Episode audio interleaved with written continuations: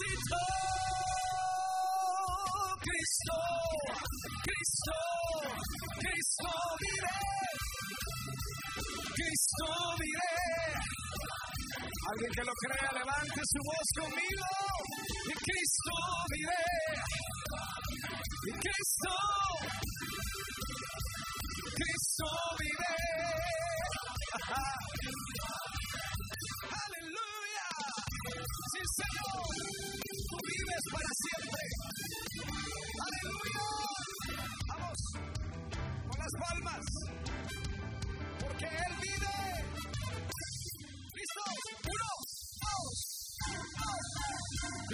Está muerto. Mi Cristo no está muerto. Mi Cristo no está muerto. Lo siento en mis manos, en mis pies, en todo mi ser. Cristo no está muerto. Cristo no está muerto. Mi Cristo no está muerto. Lo siento en mis manos, en mis pies, en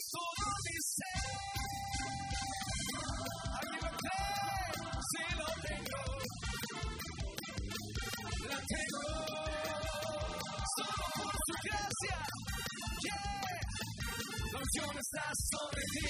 Gloria a Dios porque. Sí, Señor.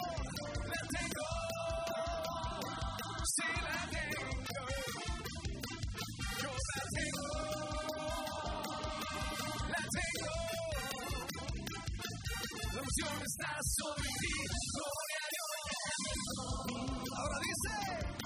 Hay un gozo que no puedo parar.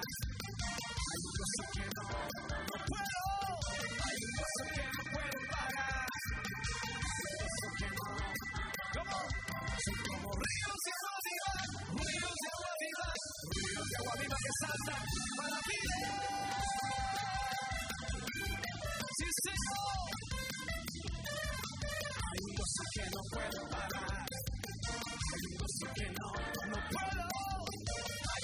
Que no puedo parar. Hay un gozo que no,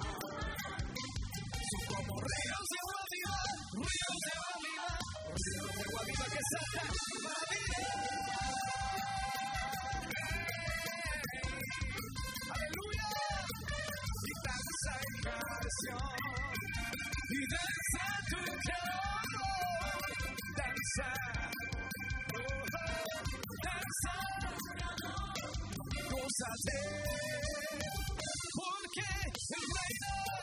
Él vive. Él reina. Él vive. Él vive. Él reina. Él vive. Él reina. Vamos con las palmas. Danza. Y danza tu calor. Pero danza y canción. Y danza tu calor. Porque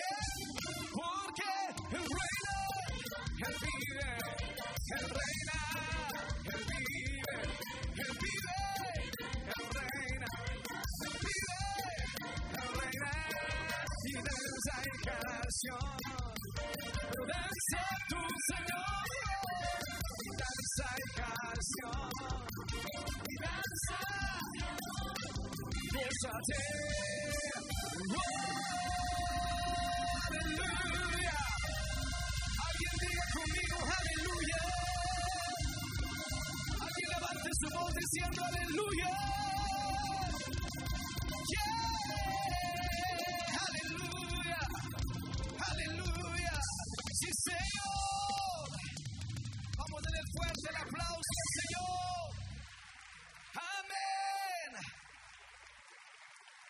¿Alguien dice amén conmigo? Yo no sé qué piensa usted, pero todo lo que está en la palabra es santo. Es divino, es revelado de Dios.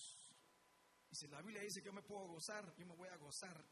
Porque no voy a llegar hasta allá para gozarme allá. Me estoy gozando aquí porque necesito hacer lo que dice la palabra. Señor, gracias por tu presencia en este lugar. Gracias por lo que tú estás haciendo, no solamente en lo externo, sino en lo interno. Lo que Dios está haciendo en estos días es tremendo. Como escuchamos hace un momento, el empoder- empoderarnos del Espíritu Santo hace que todo cambie. Cambia la manera en que tú cantas. Cambia la manera en que tú oras. Cambia la manera en que tú y yo vemos las cosas. Porque el Espíritu Santo de Dios es real y Él está aquí y en tu corazón, en el mío, en todo lo que hacemos. Aleluya. ¿Alguien dice amén? Gracias Señor, gracias Jesús. Gracias Padre por tu libertad esta, esta tarde aquí. Conocerán la verdad y la verdad nos hará verdaderamente libres. Hay alguien que sea libre en este lugar. Libre. Yo soy libre. Las cadenas del pecado han sido rotas. ¿Alguien puede levantar su voz? Libre. Yo soy libre. ¿Para qué, mi hermano? Para cantar, para danzar y para gozar.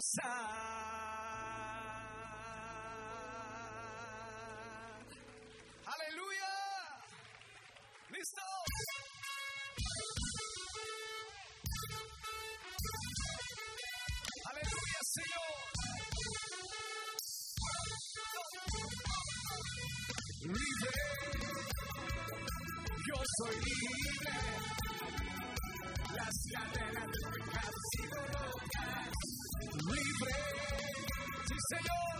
Yo soy libre. Para cantar, para danzar, para gozar. Una vez más, levanta tu voz. Libre. Yeah. Yo soy libre.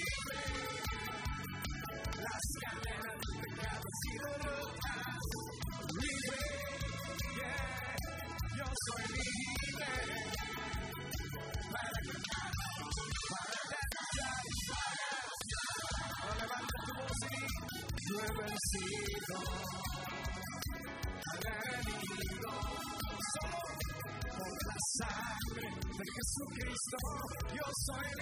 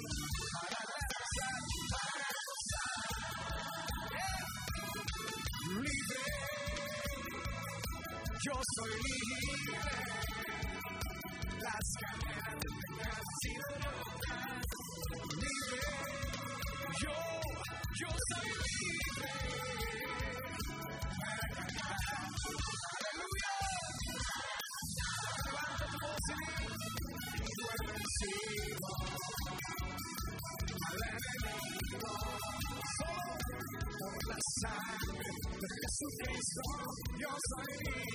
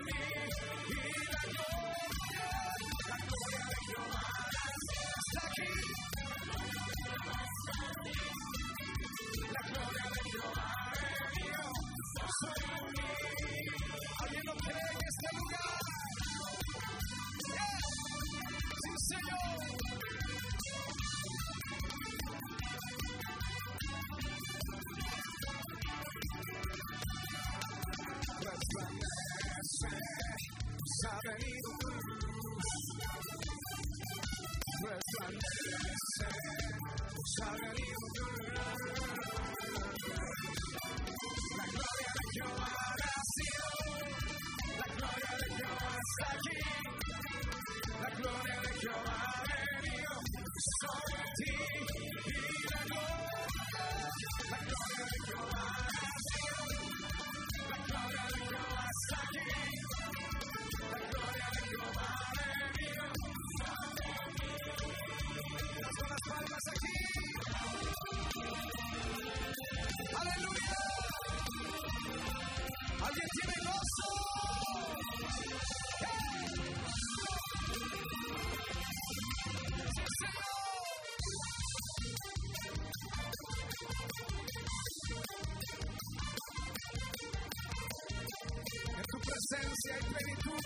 Señor.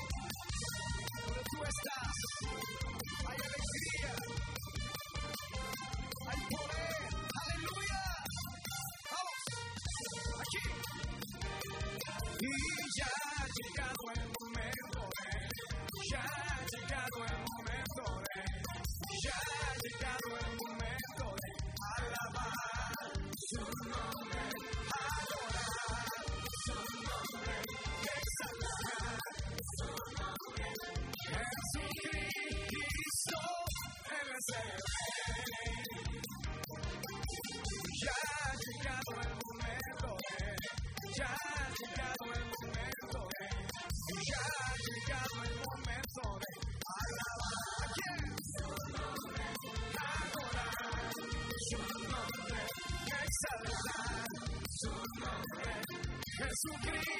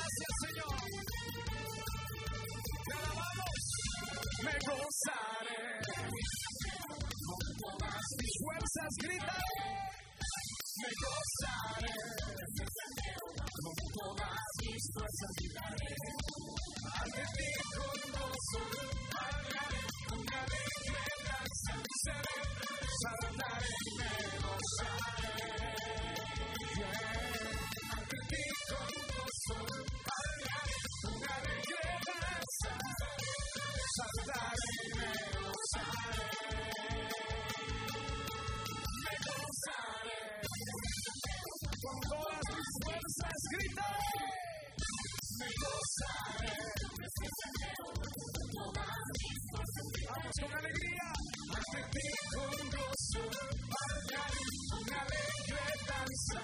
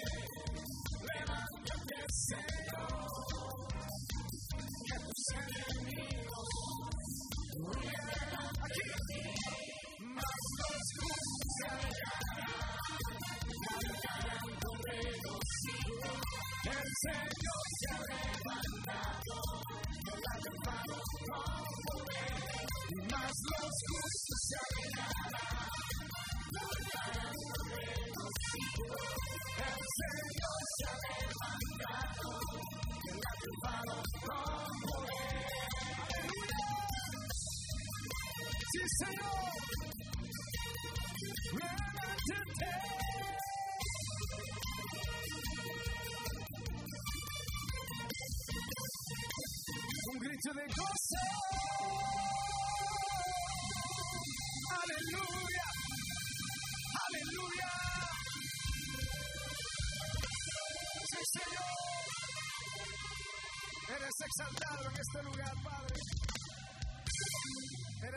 Glorificado en este lugar, Señor.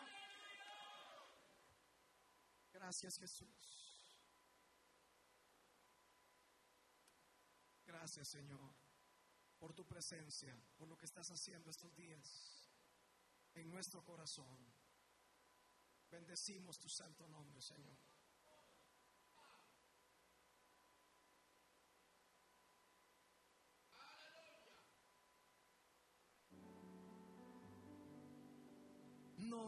Basta solo con cantar.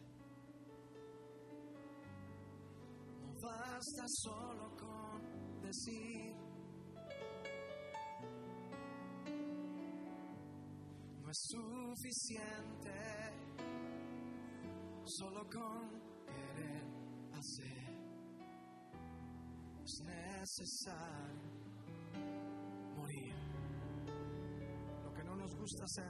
pero necesitamos menguar.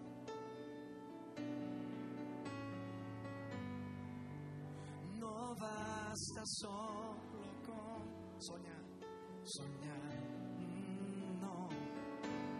No basta solo con pedir. No es suficiente solo con querer tener.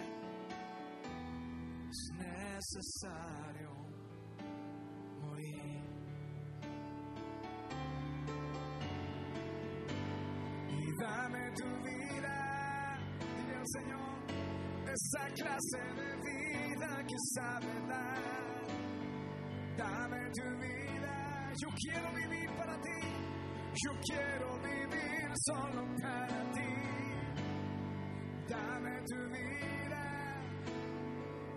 resucitan en ti. Yo quiero vivir solo.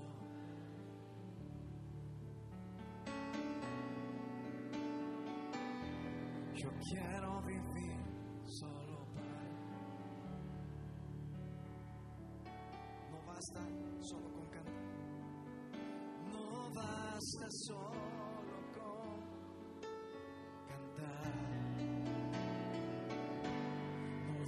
Basta solo con decir. No es suficiente, no. No es suficiente. Solo con querer hacer es necesario morir. Levanta tu voz y digámosle, dame tu vida, esa clase de vida que sabe dar. Dame tu vida, yo quiero vivir solo para ti. Dame tu vida resucítame en ti. Y quiero vivir solo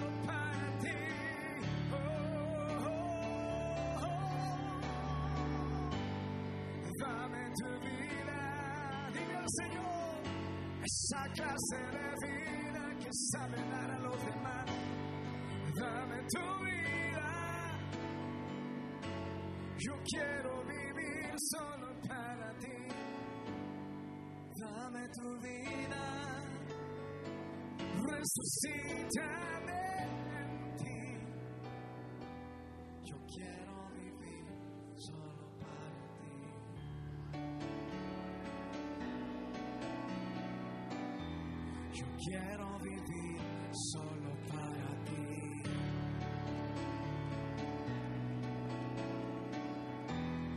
quiero vivir solo para ti.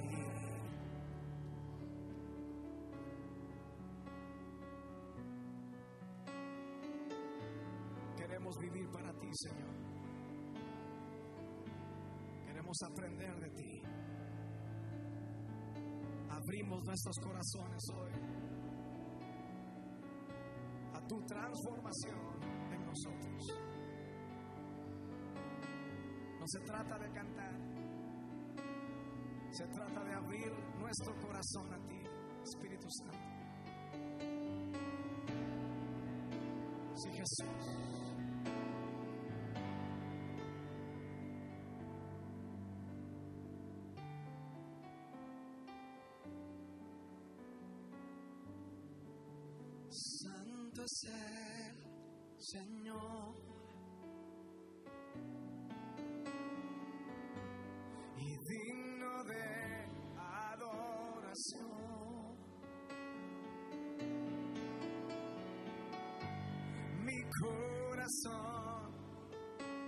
Ofrezco a ti, sí Señor. Santo es Él, Santo es Él, Santo es Él, Santo es Él. Señor. Levantando tus manos al Señor, si puedes hacerlo. Santo es el Señor, y díselo,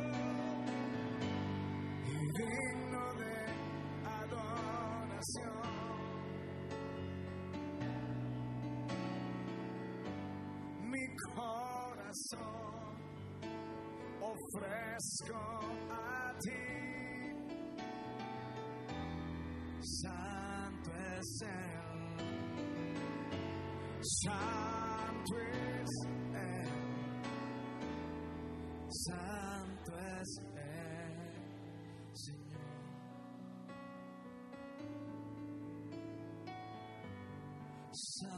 Santo es Él, Señor. Santo es nuestro Dios, Santo es Él. Señor.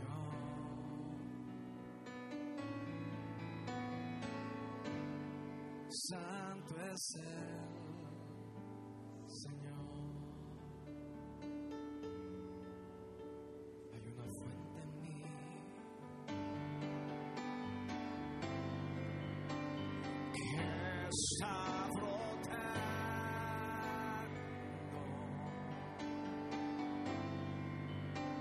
y que está fluyendo.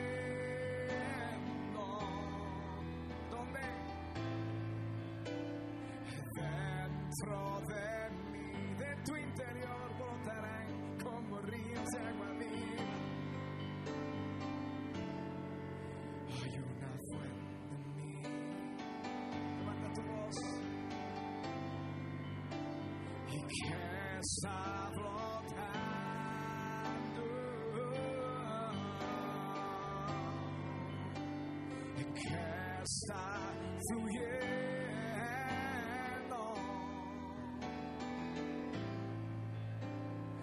Dentro de mí es un río de alabanza, es un río de alabanza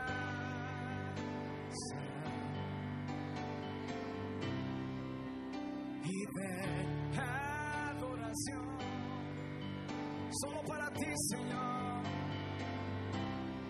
dirigido hacia ti, Señor Jesús. Recíbelo. Sí, Señor.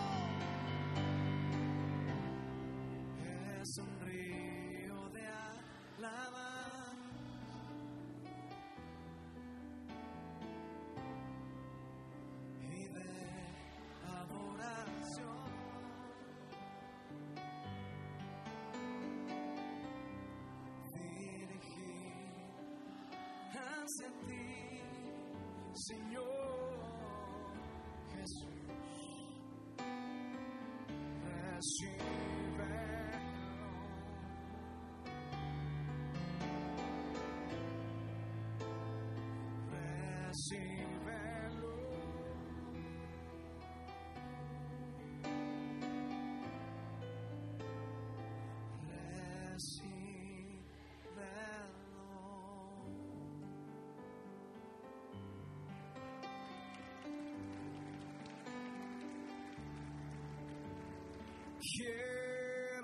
Llenar tu trono de alabanza. Quiero llenar tu trono de adoración. Quiero adorar, postrar en tu presencia y proclamarte,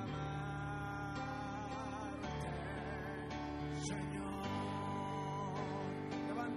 Digamos, y quiero llenar tu trono de alabanza.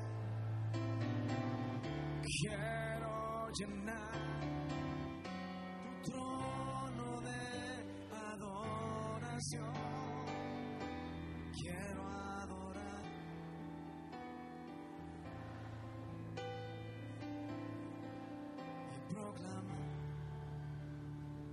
Si tú crees que estás delante del rey, ponte de pie o póstrate, pero no te sientes.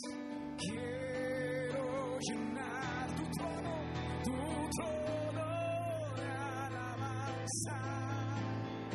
Quiero llenar tu trono de adoración. Quiero adorar, tu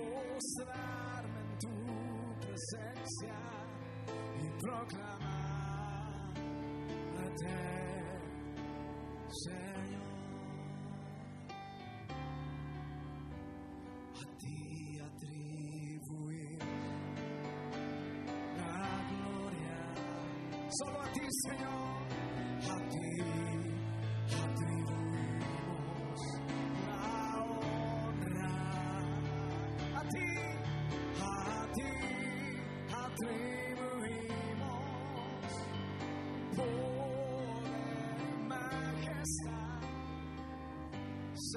santo es Él, Señor. Santo es Él, Señor. Santo es Él, Señor.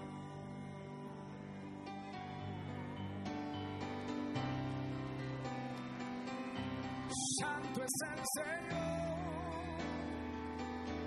Yeah.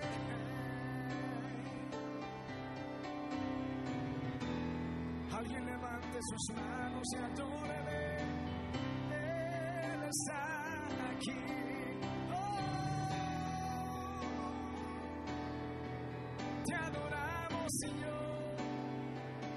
Te adoramos a ti.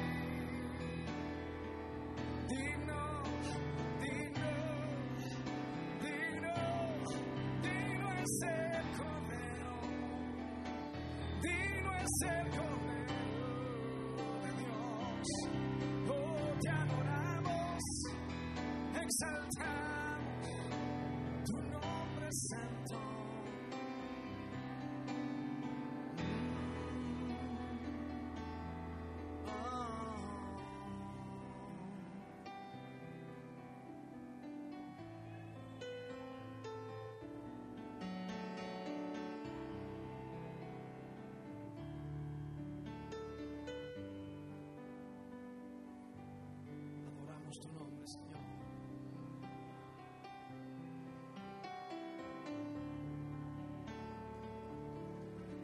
Jesús.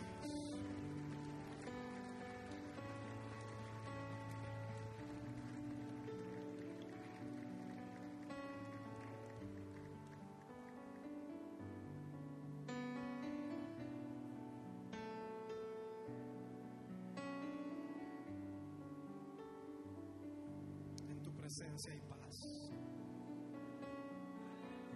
En tu presencia hay sanidad. Presencia hay convicción. Hay visión.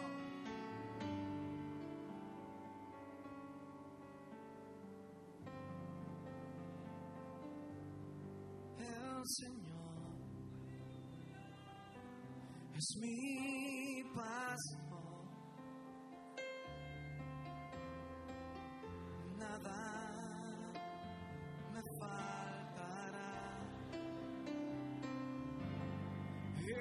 Señor es mi paz.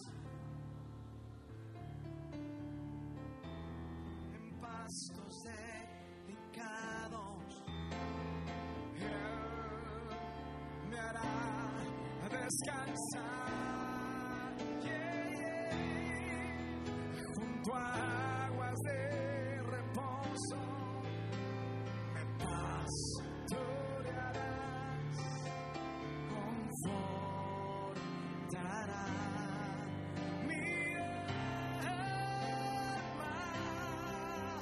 me guiará por sendas de justicia. Por amor de su nombre.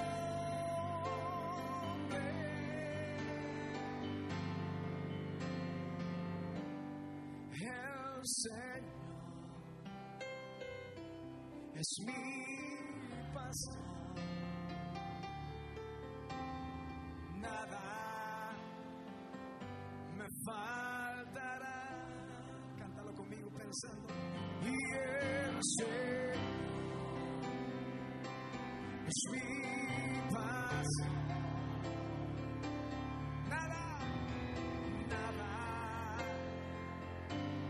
me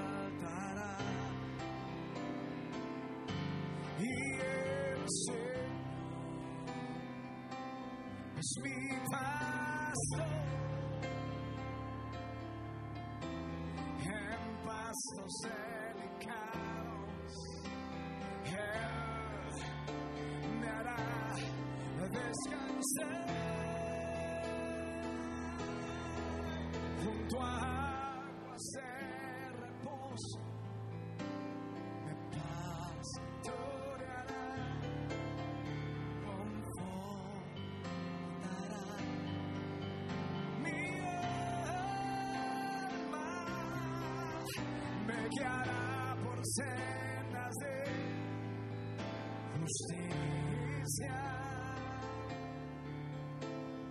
Por amor de su nombre.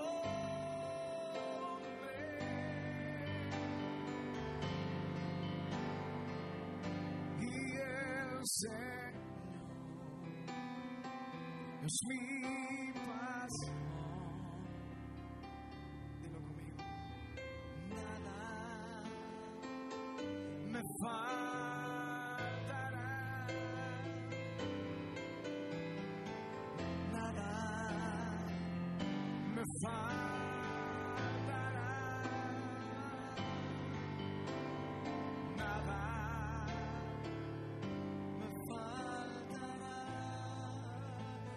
Porque estás conmigo.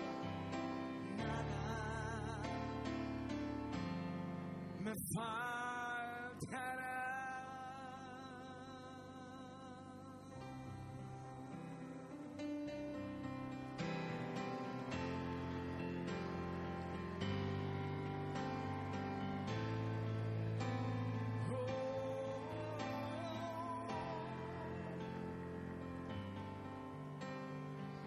Porque delante de ti solo soy alguien que necesita un toque de más. ¿Para qué?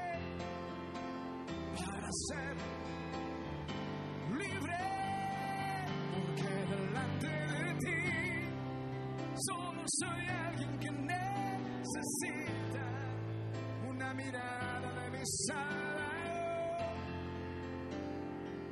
Su nombre es Jesús, porque delante de ti solo soy alguien que necesita un toque de mi maestro para ser liberado. Porque delante de ti solo soy alguien que necesita una mirada de mi Salvador.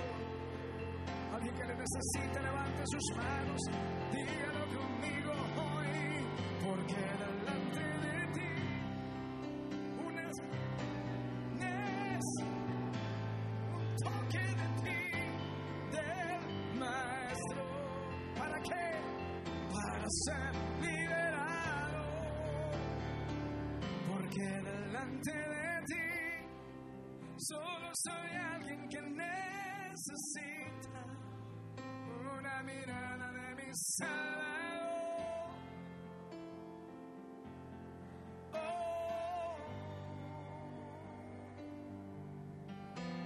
Jesús, Jesús, Jesús, nombre sin igual. Dígalo, Jesús, Jesús, Jesús,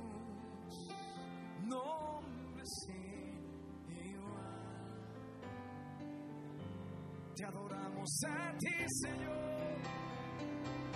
Levantamos tu nombre, el nombre sin igual, nombre sobre todo nombre, nombre de Jesús.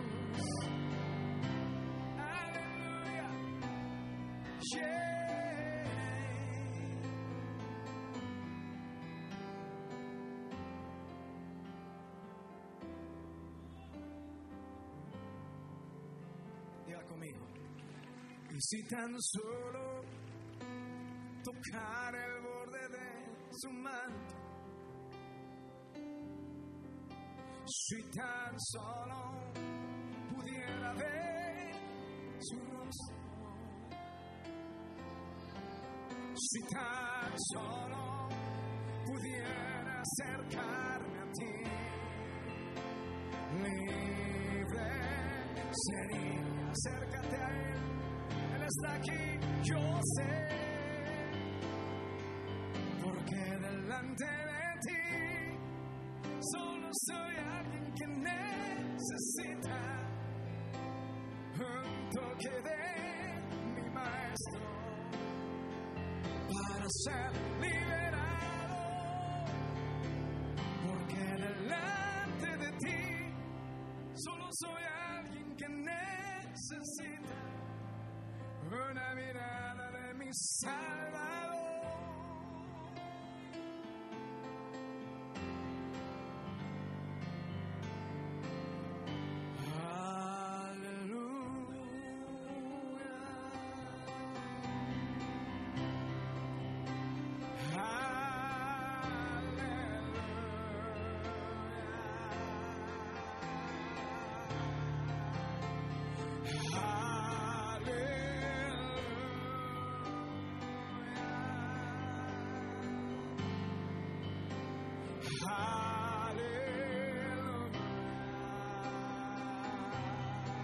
Díselo al Señor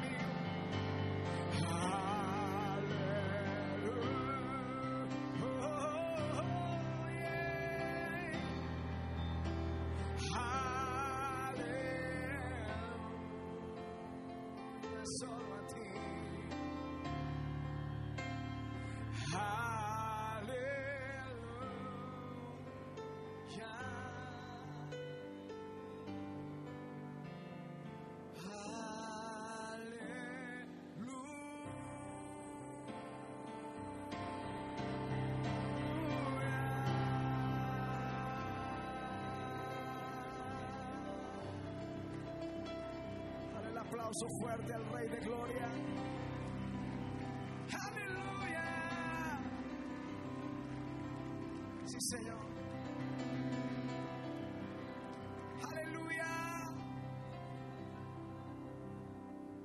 Señor, te amamos y amamos estar donde tú estás. Amamos ver lo que tú haces, Señor. Y lo que tú harás esta tarde. Alguien que lo crea diga amén. Tome su lugar.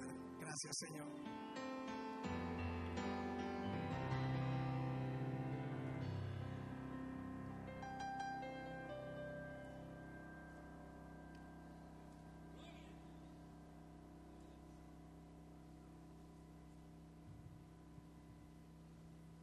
Gloria a Dios. ¿Cuánto dan gloria a Dios, hermanas, hermanos? ¿Se han gozado? Qué lindo, qué maravilloso es poder adorar al Señor, como dice su palabra, en espíritu y en verdad. Y hermano, qué lindo, ¿verdad? Porque el Señor es bueno y nos prueba en todo sentido para ver si en las buenas, en las malas, en el calor, usted es capaz de seguir adorando y glorificando el nombre de Tenemos casa llena. ¿Cuánto dan gloria a Dios, hermanos? El aire pues se nos ha saturado, pero hay mucha ventaja de estar en este lugar. Aquí está el Señor, su presencia. Y que Dios bendiga a nuestro hermano Juan Carlos Alvarado. ¿Cuánto dan gloria a Dios por la vida del siervo? Que Dios lo siga usando de una manera grande. Y, y créale usted o no, ya rebajó sus cinco libras. De alguna hermana es la culpable de que el aire se haya disparado. Señor, quiero rebajar. Ayúdame, Señor. Y hoy sí. Y nos tocó a todos, pero qué bueno. Eh, vamos, hermanas, hermanos, amigos, a, continuar esta gran fiesta. Gloria al nombre del Señor. Eh, mire, yo tengo mi agüita. Pero no se preocupe, ya le van a tener agüita a usted también. Ya viene ahí agüita para todos, que nos refresquemos un poquito. Pero hermanos, queremos hacer algo muy especial, como siempre. Eh, usted sabe que la obra del Señor camina a través de las ofrendas y a través de los diezmos. La iglesia no depende del gobierno, no dependemos de alguna ayuda. La iglesia aquí y en todas partes depende del Señor a través de usted. Y hoy queremos, hermanos, poder bendecir la iglesia a través de las ofrendas y queremos eh, darle al Señor no solo nuestra alabanza de labios, fruto, eh, que confiesa su nombre, sino también financieramente. Ahí mis hermanas están soplando con los sobrecitos, pero son llaves. Hoy los he agarrado de sobres, pero esas son llaves. Y es la llave que abre las ventanas para que el cielo derrame bendición hasta que sobre y abunde. Así que si usted desea ofrendar, dar su diezmo, mire ahí, ahí, para que usted tome y diga, yo quiero, Señor, abrir esa puerta, esa ventana. A veces la bendición financiera, la bendición material, hermano, eh, véame acá, véame acá, véame acá, véame acá, véame aquí. Mire, la, la bendición a veces financiera, material, por la falta de ella, no viene, oiga bien, por que no damos al Señor como debe de ser. Así que queremos orar para darle al Señor, dele con todo su corazón, bien contento, porque si le da con tristeza ya perdió. Dele feliz, dele contento, y aquel que diezma, hágalo de todo corazón y el Señor le va a multiplicar. Así que eh, gracias de antemano por aquellos hermanos que son fieles y sostienen este ministerio. Gracias a ustedes, hermanos, por sus ofrendas. Y es que solamente así la iglesia sigue avanzando. Vamos a orar, cierren sus ojitos y vamos a decirle al Señor, buen Dios y Padre nuestro que estás en los cielos, te damos gracias por la bendición que nos da de estar en este lugar, Señor. Gracias por este calor, Padre amado, gracias. Porque tu pueblo aún así te alaba, gracias por tu siervo, Señor. Gracias por esas alabanzas preciosas que tú nos regalas a través de su vida. Y hoy queremos bendecir, Señor, también esta obra. Queremos que tú bendigas cada familia. Bendice, Señor, cada negocio, cada artesa de amasar, Señor. Cada fuente de trabajo, bendícelo a tus hijos. Que no falte tu bendición. Sobre todo aquellos que diezman, Señor, en el nombre de Jesús. Que nunca falte tu provisión. Y en tu nombre, Jesús amado, pasamos. A ti daremos siempre honor y gloria. Gracias, Cristo. Gracias, Señor. Amén. Así como estamos, hermanos, esta tarde, ofrende, diezme al Señor. Eh, queremos dar la bienvenida a todos aquellos que están por primera vez, eh, especialmente acá me mandan un papelito en parte de mi hermano Jorgito Ramírez, a nuestro hermano José Márquez Melara, que Dios lo bendiga. Él está en medio nuestro. Yo sé que hay personas, hay varios que están por primera vez. Levante su mano y diga, bienvenido a la iglesia, palabra viva, casa de misericordia. Levante su mano Levante su mano, levante su mano, damos la bienvenida a todas estas personas que por primera vez están en la casa del Señor. Y queremos también, hermanos, antes de dar tiempo a la segunda etapa de esta actividad, tiempo a la bendita palabra del Señor, así rapidito, no queremos dejar, hermanos, de pasar eh, en alto, ¿verdad?, el trabajo durante estos meses varios hermanos y varias hermanas que eh, destacaron allá en su célula, en su sector, eh, ya lo hicimos, hermanos, con el culto de la mañana. Yo sé que todos los líderes se esfuerzan, pero de pronto por ahí hay alguno que como que se esforzó un poquito más o algo pasó y el Señor lo bendijo. Y hermanos, realmente este, es una bendición muy grande porque este trimestre eh, eh, ha sido un trimestre en donde hemos visto muchas almas venir a los pies de Cristo y es uno de los trimestres donde más hemos logrado bautizar. Dice que en los tres meses hemos bautizado 62 hermanos para la gloria del Señor. Hermano, mire qué bendición, cuántos hermanos están agregando, ¿verdad? Eh, a través del bautismo en agua. Ha sido un mes bien productivo por ello, hermanos, queremos así rapidito orar por aquellos hermanos que se han destacado. Tengo aquí unas plaquitas y quiero pedirle a mis hermanos, en primer lugar quiero, ¿verdad?, felicitar al hermano supervisor que alcanzó eh, a nivel de este culto el primer lugar, a nivel de todo el culto, de toda la iglesia el segundo, pero eh, en lo que es el área, esta área número dos, eh, el primer lugar, hermanos, esta, este, este trimestre lo alcanzó el supervisor del área de Washington, nuestro hermano Carlos Hernández, y todos los grupos familiares que están trabajando juntamente con él. De manera también especial queremos dar, hermanos, esta plaquita al líder que alcanzó el primer lugar de eh, las 110 reuniones familiares, que fue nuestro hermano Benjamín López, ahí trabajando. Eh, y esta plaquita es para eh, quien fue el segundo lugar de todos los grupos familiares, ahí trabajando con esfuerzo, logrando también conversiones, y es para nuestra hermana Ruth Escobar. Así que queremos orar por estos siervos. Pasen, aquí está mi hermano Carlos.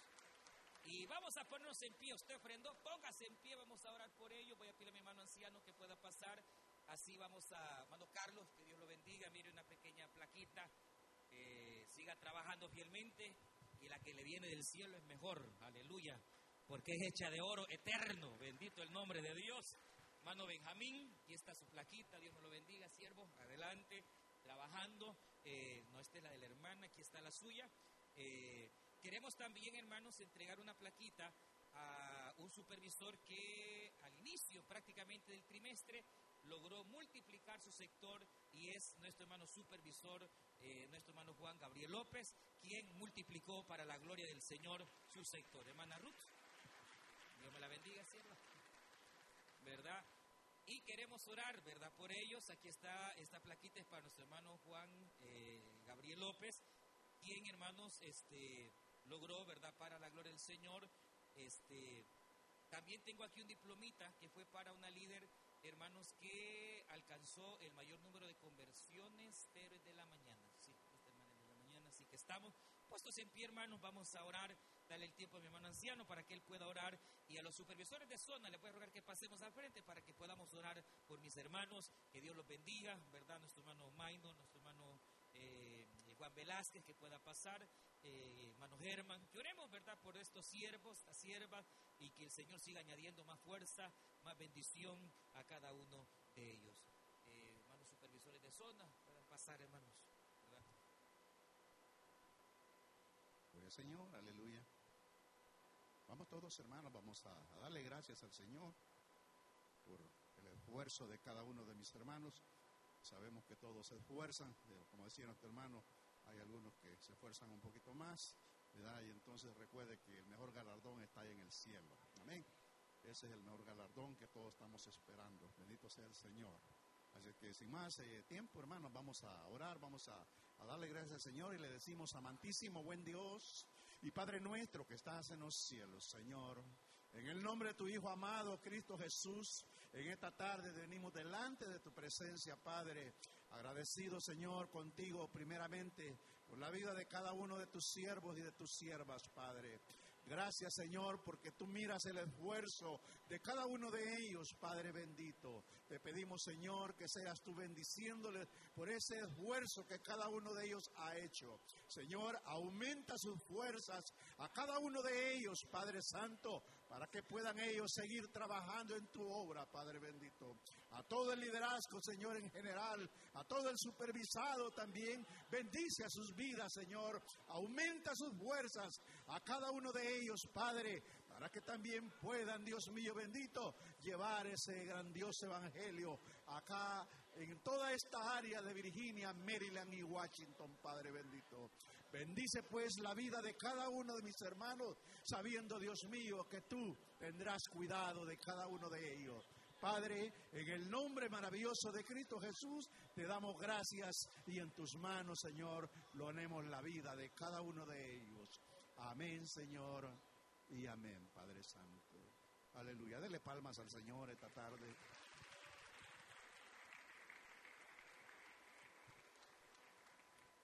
Gloria a Dios. Que Dios los bendiga. Los siervos y hermanos, ¿verdad?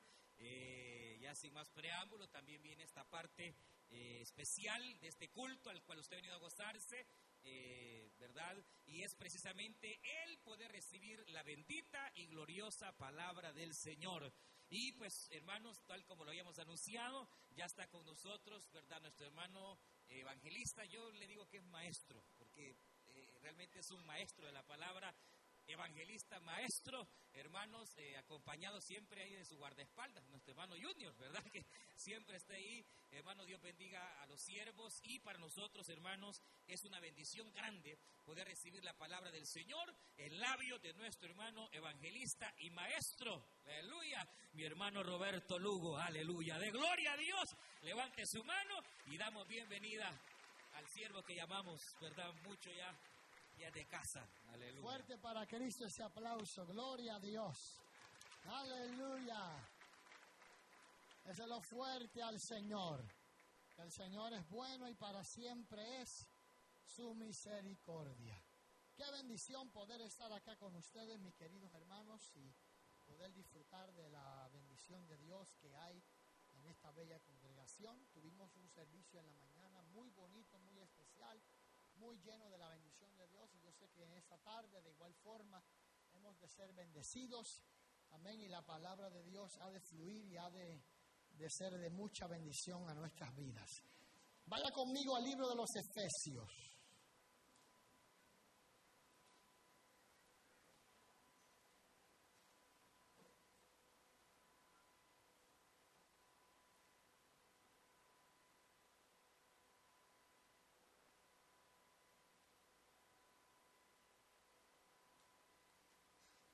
Vamos a mirar el libro de los Efesios en el capítulo 6. Y ahí vamos a considerar el verso 6 y el verso 7. verso 6 y verso 7 del libro de los Efesios. Gloria a Jesús para siempre. Adoramos al Señor. Siempre es una bendición poder estar acá con ustedes, hermanos. Gloria a Jesús y bueno, como dijo el pastor, pues ya yo soy de casa y así me siento. Gloria a Jesús. Agradezco mucho su cariño y su amor, hermano, y que siempre me reciben con tanto amor. Muchas gracias. Efesios capítulo 6. Gloria a Jesús. Voy a tratar de ser lo más breve posible para que usted no se deshidrate allí. Gloria a Dios. Efesios capítulo 6, vamos a mirar el verso 6 y el verso 7. ¿Lo tenemos todos? La palabra del Señor lea la letra del Padre, del Hijo y del Espíritu Santo. No sirviendo al ojo como los que quieren agradar a los hombres, sino como siervos de Cristo de corazón, haciendo la voluntad de Dios, sirviendo de buena voluntad como al Señor y no a los hombres. No sirviendo al ojo como los que quieren agradar a los hombres, sino como siervos de Cristo de corazón, haciendo la voluntad de Dios, sirviendo de buena voluntad como al Señor y no a los hombres.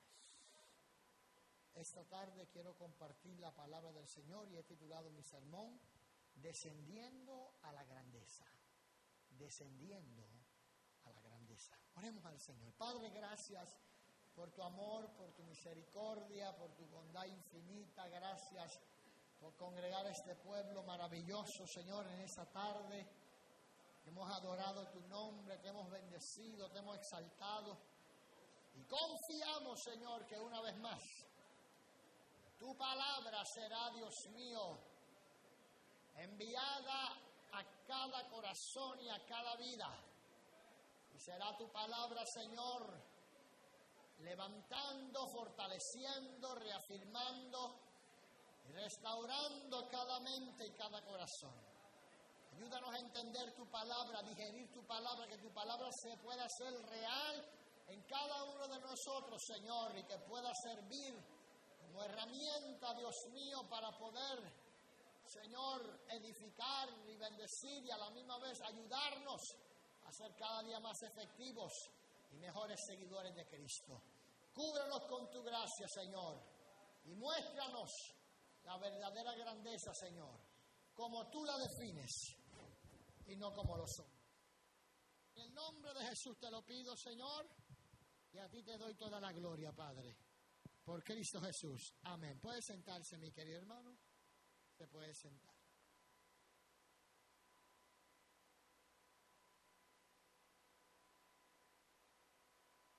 ¿Cuántos dicen amén? La carta de los Efesios es escrita por el apóstol Pablo en la década del 60 al 64 después de Cristo.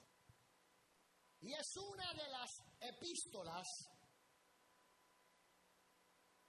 que con mayor precisión enseña a los creyentes cuál es su posición en Cristo. El apóstol Pablo utiliza la epístola de los Efesios precisamente para enseñarnos acerca de varios temas.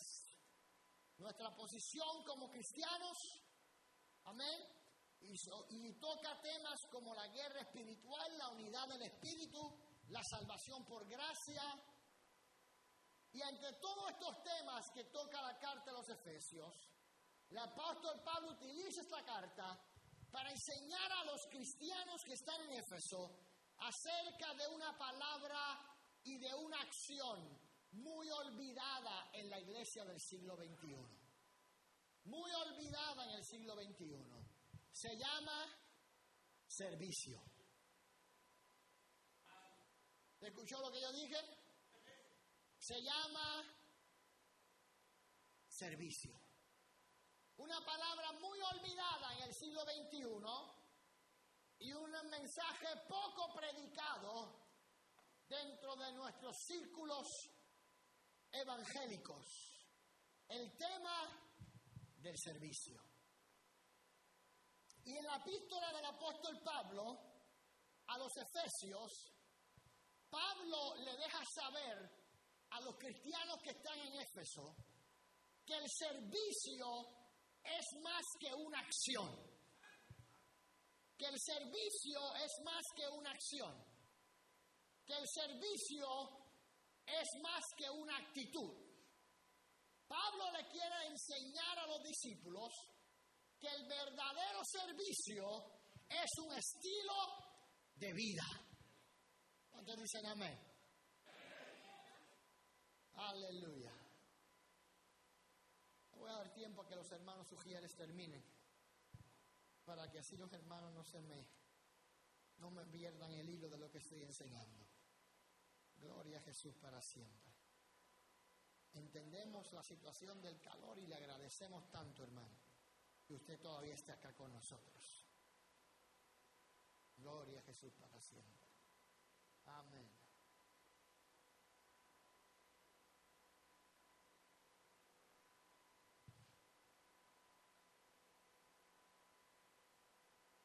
¿Cuántos dicen amén? Denle un aplauso al Señor en esa tarde.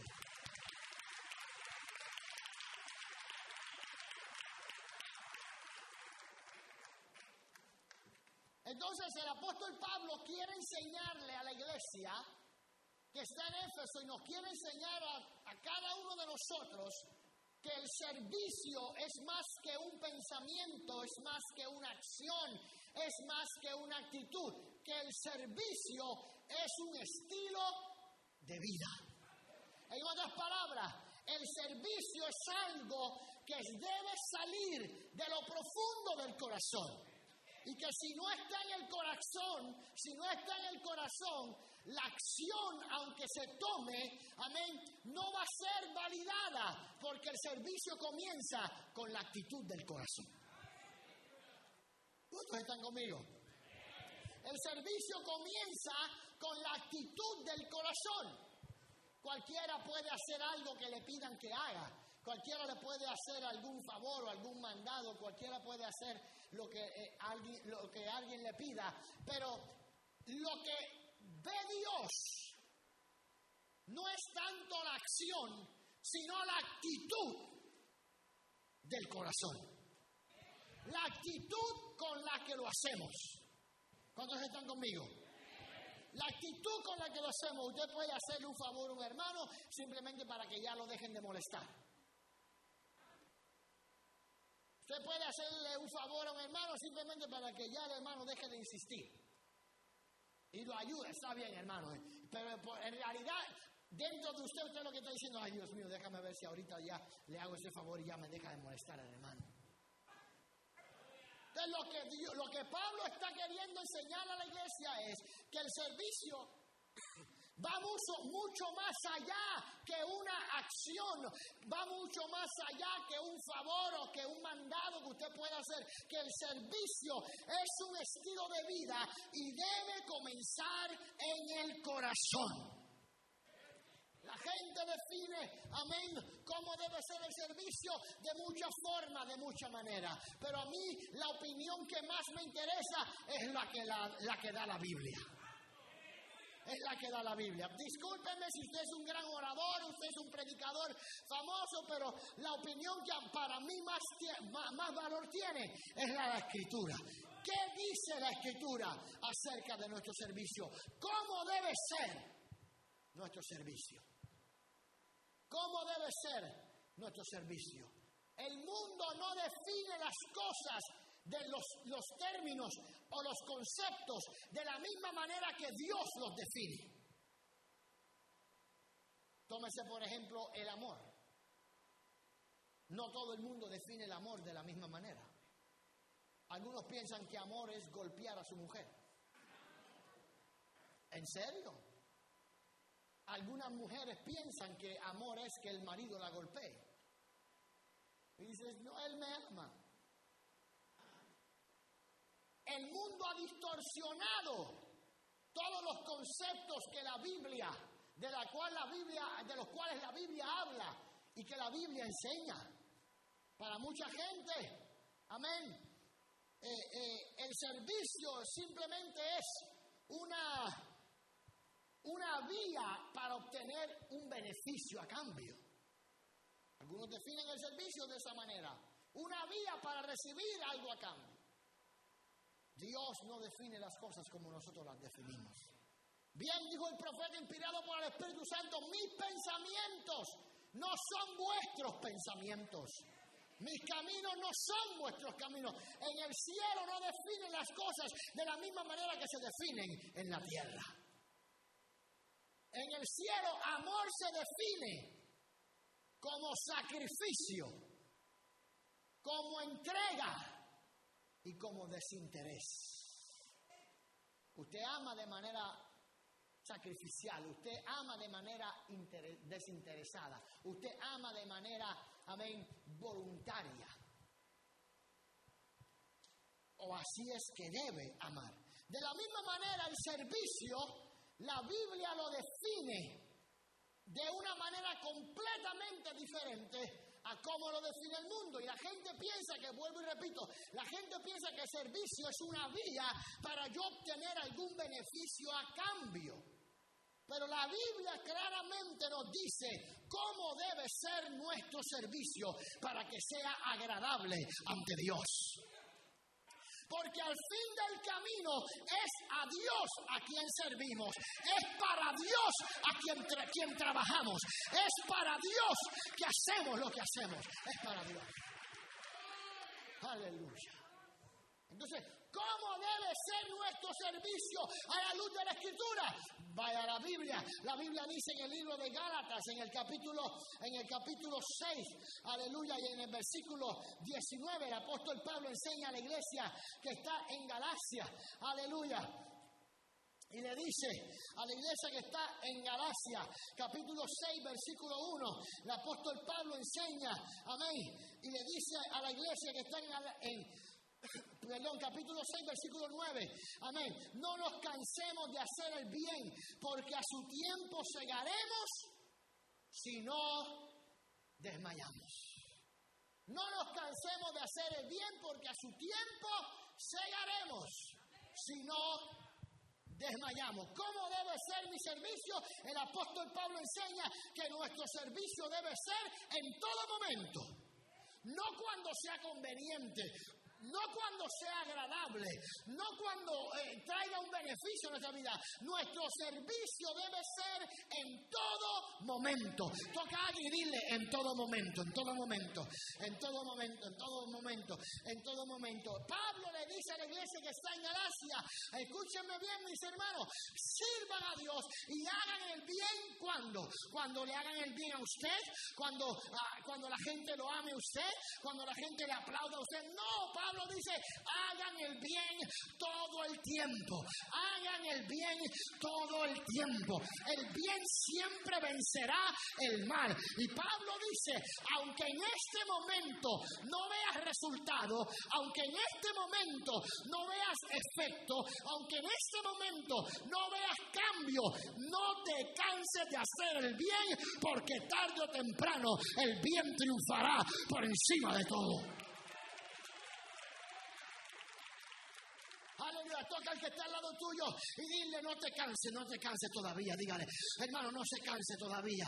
Hermano, no se canse todavía. Hermano, no se canse todavía. A veces convertimos nuestro servicio en uno temporero porque estamos esperando ver reacciones, respuestas y estamos esperando ver cambios inmediatos. Pero Pablo no dice, haz el bien hasta que veas un cambio, haz el bien hasta que veas un resultado. Pablo dice, haz el bien todo el tiempo. Habrá momentos en que harás el bien y te responderán con mal. Habrá momentos en que, como dijo Pablo, aunque amando mucho, sea odiado por muchos, por todos. Pablo dice, no te canses de hacer el bien, porque tarde o temprano todo lo que el hombre sembrare, eso también cosechará.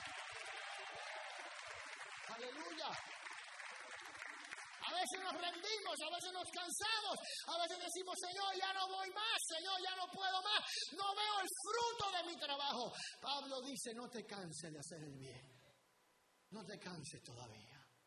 No te canses todavía. No te canses todavía. Dios está haciendo algo a través de tu servicio. Dios está haciendo algo a través de tu amor. Dios está haciendo algo a través de tu servicio. En una ocasión un hombre estaba postrado en cama, un cáncer que consumía sus huesos. Y una mujer, una joven, no se apartaba del lado de la cama de este hombre. El hombre sufría y cuando venían los dolores del cáncer, el hombre gritaba e le lanzaba insultos a la jovencita. Le hablaba con malas palabras, le hablaba palabras muy feas a la jovencita, pero ella seguía ahí constantemente a su lado. En tiempos en que el cáncer ya lo estaba agobiando, ya estaba acabando con su vida, la joven seguía allí a su lado y el hombre le dijo, ¿por qué todavía estás aquí? Yo te trato muy mal, yo siempre ando despreciándote, siempre te ando lanzando insultos, siempre te ando lanzando palabras de odio. Y la, la jovencita miró a aquel hombre, amén, y le dijo, papá, yo voy a seguir aquí. Era su hija la única hija que tenía, y le dijo, papá, yo voy a seguir aquí. ¿Sabes por qué? Porque te amo. Y aunque tú me lances palabras de odio, siempre te voy a responder con amor. No me voy a cansar de amarte. Ya en su último momento, en su último día, antes de aquel hombre morir, le, dijo a aquella joven, quiero que ores conmigo porque quiero hacer la oración de fe, quiero aceptar a Cristo como mi Salvador porque a través de ti he visto el amor de Dios hacia mí. Así es que nos ama Dios. Aunque nosotros le respondamos con odio, Dios te ama, te ama, te ama, te ama aunque no creas en Él, te ama aunque lo maldiga, te ama aunque viva de espaldas a Él. Te ama aunque digas toda clase de cosas y de insultos hacia el cielo. Él te sigue amando. Y ese amor hace efecto y rompe el corazón más endurecido y lo convierte en un corazón de piedra. No te canses. Aleluya. Toca a tu vecino y dile, no te canses. No te canses. No te canses. Nuestro servicio debe ser en todo momento. Número dos, número dos. Efesios capítulo 6. Aleluya. Versículo Efesios capítulo 6, aleluya, el apóstol Pablo enseña, amén, una vez más la carta a los Efesios en el capítulo 6, no sirviendo a ojo como los que quieren agradar a los hombres, sino como siervos de Cristo de corazón, haciendo la voluntad de Dios. ¿Cómo debe ser mi servicio? Número dos, mi servicio no debe ser para agradar a los hombres. Mira, Dios pesa los corazones. Eso es lo que a la gente se le olvida. Dios pesa los corazones. ¿Qué quiere decir que Dios pesa los corazones? Que Dios cada vez que tú haces un acto de caridad o de benevolencia, Dios mira tu corazón. ¿Y sabes lo que mira Dios? La intención de tu corazón. ¿Cuál es tu intención al ayudar? ¿Cuál es tu intención al servir? ¿Estás sirviendo para que te regalen una placa en el servicio trimestral? y no hay nada malo con la placa, no, no. Honra al que honra merece. Pero ¿cuál es la intención de tu corazón? ¿Cuál es la intención de tu corazón de decir, voy a servir, me den una placa o no me den una placa? Porque yo no le sirvo a los hombres, le sirvo a mi Cristo que murió por mí. ¿Cuántos le sirven a Cristo que murió por mí y dio su vida y entregó todo? Jesús advirtió acerca de la actitud del corazón. Y le dice a sus discípulos, cuídense de no hacer las cosas para que los hombres los vean. Y le enseña a sus discípulos, cuídense de, amén, de la justicia de los fariseos. De la autojusticia de los fariseos, que oran para ser vistos por los hombres. De cierto digo, ya tuvieron su recompensa. Cuando tú trabajas para ser visto por los hombres, cuando tú sirves para que la gente te reconozca, cuando tú sirves para que te den un aplauso, para que cuando tú sirves para que te den algo a cambio, Dios te está diciendo, ya tuviste tu recompensa. No es que te vas a perder, no es que te van a echar al infierno, no, de ninguna manera. Cuando Cristo venga y tú te vayas para el cielo, si, si mantienes tu salvación y la cuidas con temor y temblor, cuando tú llegas al cielo, tú le vas a decir, Señor, y mi recompensa por ayudar a aquel hermano. Señor, y mi recompensa por ayudar a aquellos. Y el Señor te va a decir, ¿sabes cuál fue tu recompensa? El aplauso que te dieron, la gente que te vio, la gente que dijo, oiga, usted sí que es tremendo hermano, usted sí que es un tremendo. Pero Cristo dijo, yo gloria de los hombres no busco. No, no, no, no, no, porque la gloria de los hombres se acaba. Los mismos hombres que por la mañana te dicen, Osana, por la tarde te dicen, crucifícalo. Entienda bien con cuidado, servimos a Dios no para agradar a los hombres. Y Pablo dice, si yo agradara a los hombres, no podría ser siervo de Jesucristo. Si aún agradara a los hombres, no puedo ser siervo de Jesucristo. Hermano Lugo, entonces, ¿qué vamos a hacer? No vamos a darle las gracias a la gente, no vamos a reconocer su esfuerzo. No, nada que ver, nada que ver, nada que ver, nada que ver. Mire, no hay nada malo con reconocer el esfuerzo de alguien. No hay nada malo con decirle, hermano, muchas gracias. Valoramos su sacrificio, valoramos su esfuerzo. Todo está en la actitud del corazón. It's a heart thing. Es un asunto del corazón. ¿Por qué haces lo que haces? ¿Lo haces para que la gente te mire? ¿Lo haces para que la gente te reconozca?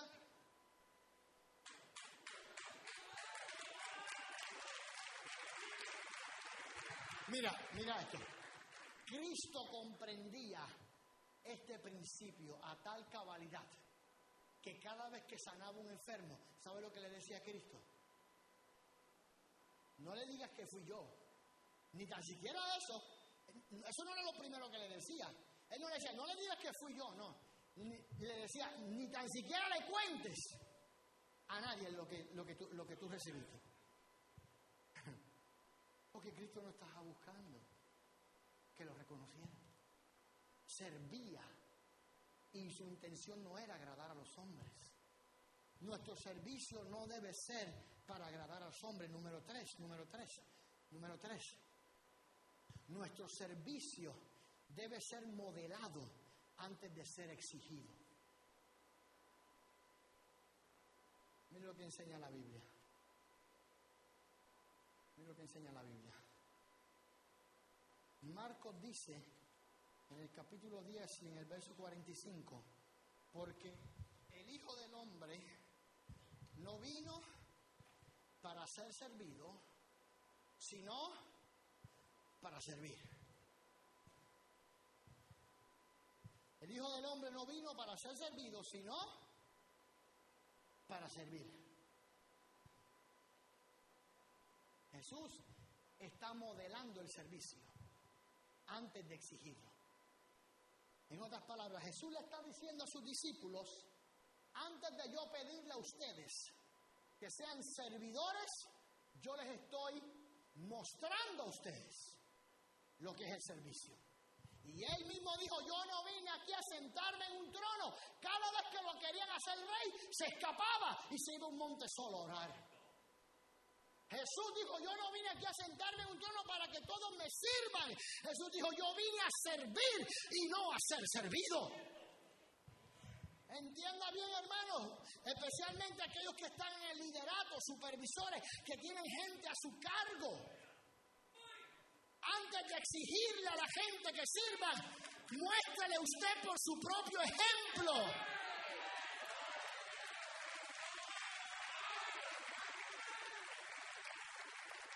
No le digas que sirvan, enséñalos a servir con tu propio ejemplo, enséñalos con tu propia vida.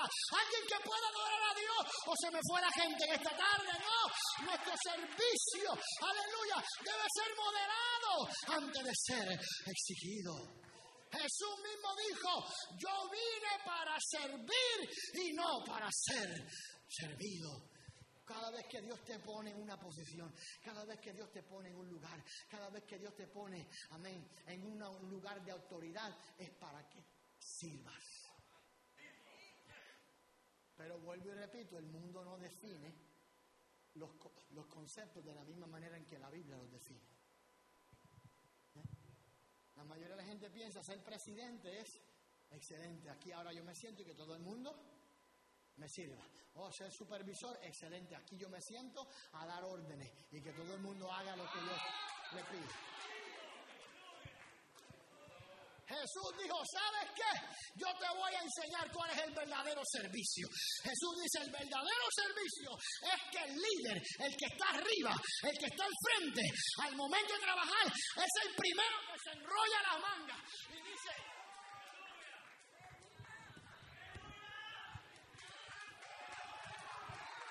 se enrolla la manga y dice, bueno, ¿qué es lo que hay que hacer?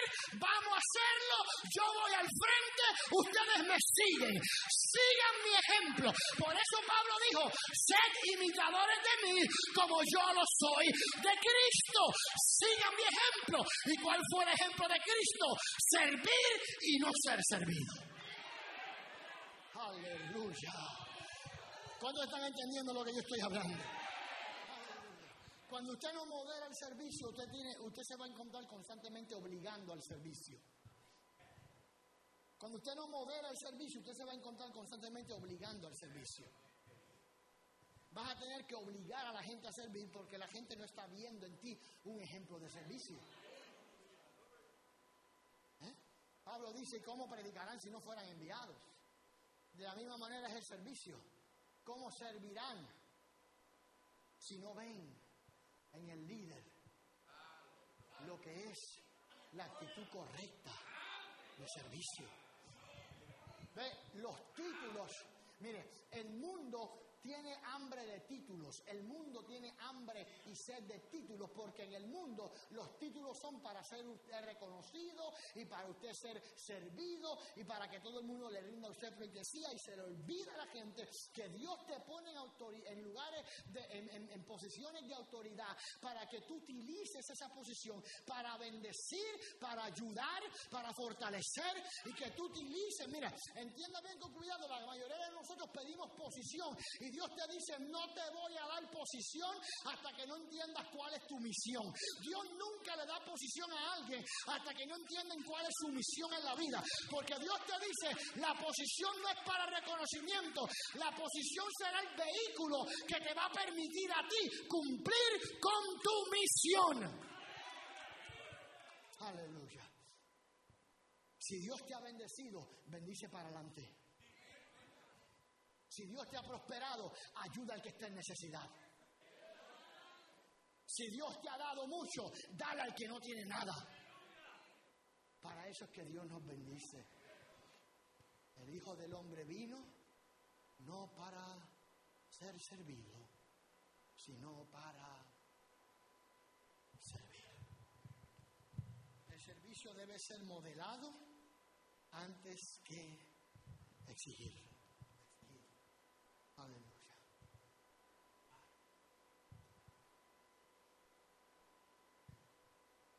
Entendiendo cómo debe ser mi servicio, ahora me pregunto, hermano, ¿y cómo lo hago?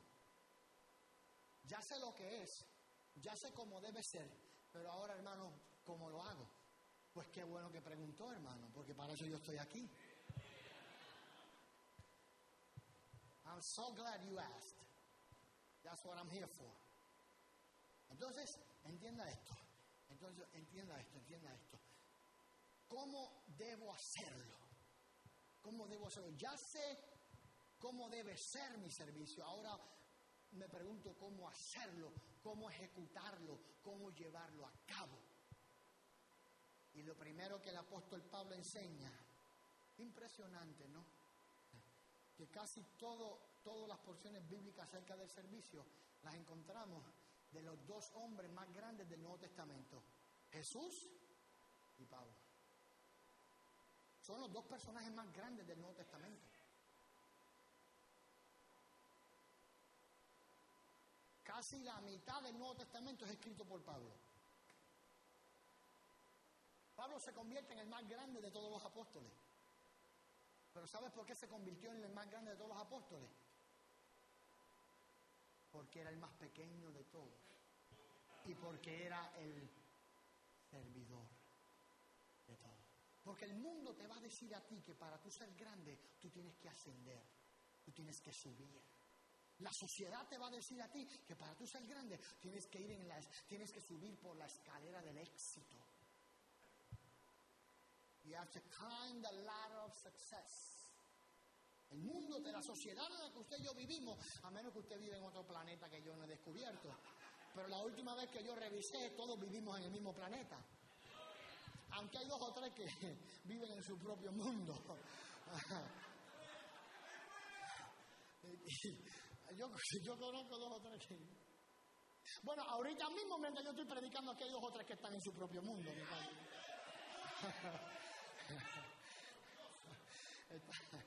Están navegando, no tienen la más mínima idea de lo que yo llevo diciendo aquí en los últimos 27 minutos. Su cuerpo está aquí, pero su mente se fue la última vez que revisé, la última vez que revisé, todos vivimos en el mismo planeta. Y sabe algo, mi querido hermano, sabe algo que en esta, la sociedad de hoy te va a decir que para tú, para tú ser, eh, eh, eh, para, para tú ser famoso, o mejor dicho, para tú ser reconocido, tienes, para tú ser grande o alcanzar grandeza, tienes que tener una cuenta bancaria que nadie tiene, que supera los millones, tienes que tener un salario que supera los 150 mil al año, tienes que tener una casa grande, tienes que subir la escalera del éxito y todo eso te va a hacer grande. Y tienes que tener gente sirviéndote, tienes que tener gente a tu lado, adulándote, pero sabe algo mi querido hermano, cuando el cielo mira la tierra, el cielo se da cuenta, amén, lo distorsionado que está el mundo y lo distorsionado que está la sociedad, porque si usted va a un restaurante, amén, y usted ve un hombre sentado y usted ve cinco meseros atendiéndolo, cinco, yo voy a ver un restaurante y ni un mesero me quiere atender, imagínate vos, pero usted va a un, restaurante y, usted ve un hombre que tiene cinco meseros atendiéndolo, usted dice, wow, ese señor debe ser qué, debe ser importante, debe ser alguien bien grande, debe ser alguien bien importante, pero cuando el cielo mira para la tierra, el cielo dice que equivocados están, porque aquí en el cielo, en donde realidad importa, aquí en el cielo, los que son grandes no es el que está sentado siendo servido, es los que son grandes, son los que están de pie sirviendo. En el cielo, los grandes son los servidores. Aleluya, habrá algún servidor aquí en palabra viva, habrá alguno, habrá algún servidor. Los hombres te van a decir que, si, que tú alcanzaste la grandeza cuando tienes cientos y cientos de personas a tu servicio. Dios te va a decir, tú has alcanzado la grandeza cuando tú eres el que estás sirviendo.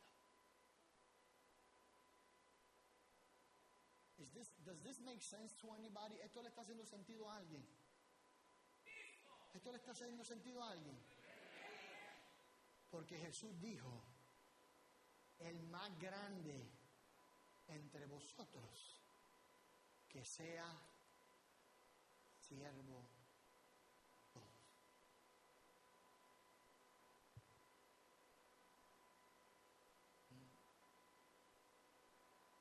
¿Verdad que no lo habías visto nunca desde ese punto de vista?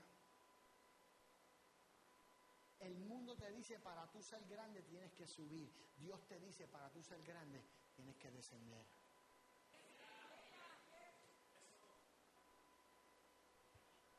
Tú quieres descubrir la verdadera grandeza, Dios te dice tienes que descender. My God, my. Se trata de ser. ¿Y cómo debes, cómo debo hacerlo? Bueno, Pablo dice en Filipenses capítulo 2, versículo 14, Pablo dice, haced todo sin murmuraciones y sin contiendas. ¿Usted no sabía que eso estaba en la Biblia? Lo acabas de descubrir, ¿va? Sí, sí, sí, que no hagan las cosas diciendo, yo no sé por qué siempre me ponen a mí a hacer esto yo lo estoy haciendo porque nada, más nadie lo quiere hacer porque siempre me andan llamando a mí. No, no, Pablo dice, hacer todo sin murmuraciones, sin contiendas. ¿Cómo debo hacerlo? Lo debo hacer, número uno, de buena voluntad. ¿Usted no se acuerda cuando usted era niño? Usted estaba cipote, usted estaba patojo y, y su mamá le pedía que hiciera algo. Y usted iba, venía llorando y lo agarraba así. Y, ahí, y tu mamá te decía, mira, si lo vas a hacer, hazlo de buena gana. ¿Sí o no? Bueno, en el tiempo donde yo vengo, ah, en el tiempo donde yo vengo se respetaban a los padres. En el tiempo, en el tiempo que yo me crié, los padres no le tenían miedo a sus hijos.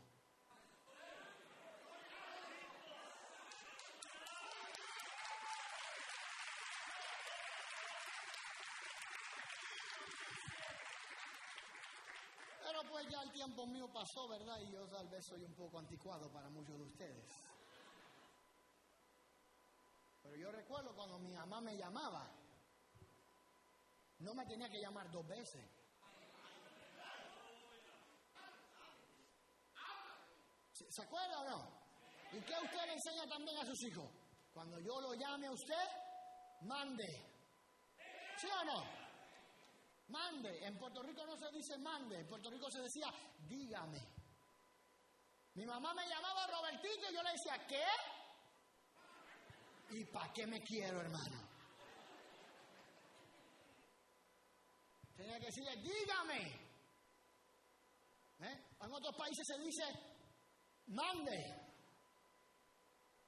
Es una señal de respeto. Mande. Está reconociendo autoridad. Pero nuestro servicio, mi mamá siempre me lo decía, si vas a hacer algo, hazlo de buena gana, hazlo de buena voluntad. Mire, lo peor del mundo es tener un líder sirviendo de mala voluntad. Eso es lo peor del mundo. Lo peor del mundo es que usted tener a alguien en su equipo que sirve de mala voluntad. Es lo, es lo más feo que se puede mirar. Y Dios te dice, tu servicio debe ser de buena voluntad. Que te salga del corazón. Mira, si no te sale del corazón, mejor no lo hagas. Porque Dios no lo va a ver como algo agradable. Hazlo de buena voluntad. Hazlo sin murmuraciones. Hazlo sin contienda. ¿Qué importa si siempre te mandan a ti? Yo recuerdo un día yo estaba bien afligido y le dije, le dije a mi pastor, pastor, fíjese que me siento bien mal y bien afligido. Me dijo, ¿por qué? Es que los, los demás pastores me están usando. Yo a veces siento que me usan. Y mi pastor me miró y me dijo, pero tú no le pediste al Señor que te usara.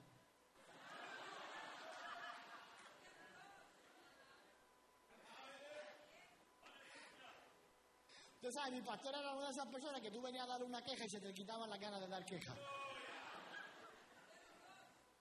Tienes razón, pastor, me voy. Mejor me quedo callado. No, no, yo no estoy hablando de ser manipulado, yo no estoy hablando de manipular a la gente, nada que ver. Lo que te estoy diciendo es que tu servicio debe ser de buena voluntad. Hazlo de buen corazón. No lo hagas esperando algo a cambio. Hay gente que no sirve si no le dan dinero. ¿Dónde está la buena voluntad del corazón? Y yo no estoy diciendo que el trabajo no se debe honrar, pero ¿dónde está la buena voluntad del corazón? ¿Dónde está la gente que dice, hermano, te voy a, ayudarte porque sé que no me puedes dar nada? Es fácil tú ayudar al que tú sabes que te puede dar algo, pero tú muestras verdadera grandeza cuando tú ayudas al que tú sabes que no te puede pagar, que no te puede devolver algo a cambio. ¿Cuántos alaban la gloria de Dios en el día de hoy? Esto es la buena voluntad del corazón. Ayudas porque sabes. Aleluya. Ayudas al que tú sabes que no te va a poder dar nada a cambio. Pero eso no es lo que tú estás buscando. Porque lo que estás buscando es servir de buena voluntad. Filipenses capítulo 2, versículo 3. Aleluya, antes de que yo me deshidrate. Filipenses capítulo 2, versículo 3. Nada hagáis por contienda o por vanagloria. Antes bien con humildad, estimando cada uno a los demás como superiores a él mismo. Amén. ¿Usted está conmigo o no? ¿Está conmigo o no? Entonces, Pablo te dice cómo debes hacerlo, cómo debes hacerlo. Tu servicio debes hacerlo sin desear reconocimiento. ¿Sabes lo que yo descubrí? Que mientras menos mencionen tu nombre aquí en la tierra, más pronunciarán tu nombre allá en el cielo.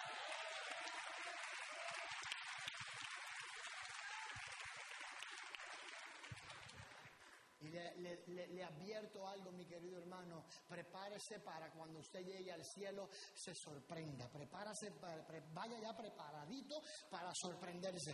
Porque a lo mejor las mayores recompensas usted esperará que las reciban los famosos evangelistas y los grandes predicadores que salían por la radio y por la televisión. Y de repente tal vez encontrarás personas a quien Dios va a recompensar y usted dirá, pero ese nunca salió por la televisión, pero ese yo nunca lo vi predicando, escuché predicando en la radio, pero ese nunca predicó en grandes estadios frente a grandes multitudes. Dios te dice, no, no sirvas para ser reconocido, sirve en el anonimato, sirve, aleluya, en, en calladito, sirve sin que nadie te vea, sin que nadie tenga que saber lo que tú hiciste, porque tu recompensa y tu galardón no está en la tierra, está en el reino de los cielos. Aleluya. Segunda de Corintios. Aleluya. Segunda de Corintios. Capítulo 12, versículo, versículo 15. Segunda de Corintios, capítulo 12, versículo 15. Y yo con el mayor placer gastaré lo mío.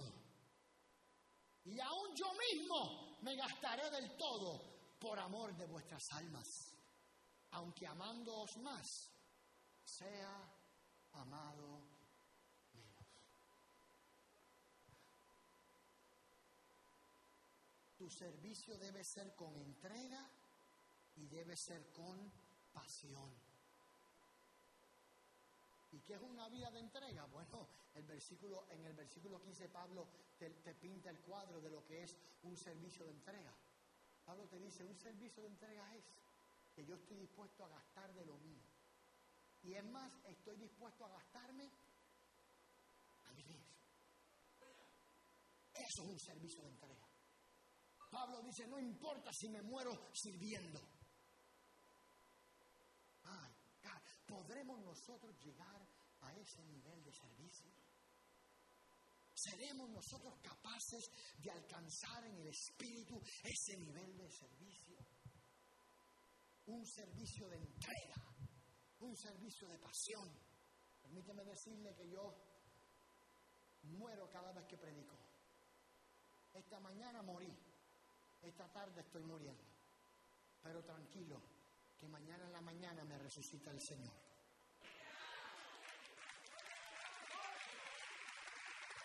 ¿Qué quiero decir con esto? ¿Qué quiero decir con esto? Que al momento de dar y de servir en lo que es el mensaje y la enseñanza de la palabra de Dios, usted puede entregarlo todo, darlo todo, toda la pasión, toda la entrega. Aleluya. Con pasión y con entrega. ¿Cómo debe ser mi servicio? Pablo dice, no, me, no, no importa que yo me gaste a mí mismo. Y no importa que aunque yo los ame más, sea amado menos. It doesn't matter. Dijo Pablo, no importa. Voy a servir con entrega y voy a servir con pasión. Y termino mi sermón aquí. Aleluya. Termino mi sermón aquí.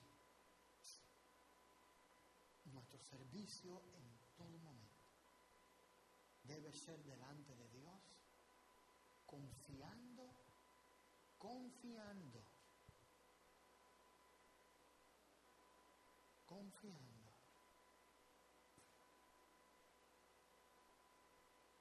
en que el resultado y el fruto lo dará Dios. Let me explain something to you and I'll let you go home. Déjame explicarte algo y te voy a dejar ir a tu casa esta tarde. Servir a veces puede ser frustrante. Servir a veces puede ser difícil. Y servir a veces nos puede provocar grandes frustraciones.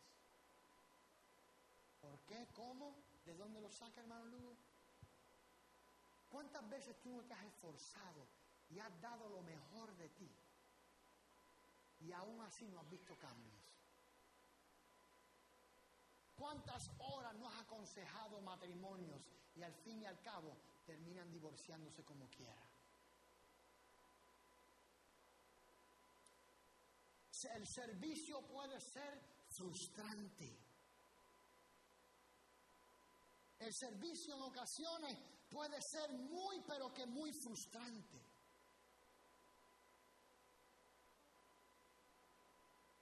Y es aquí donde tienes que poner tu mente y tienes que poner el servicio en perspectiva correcta.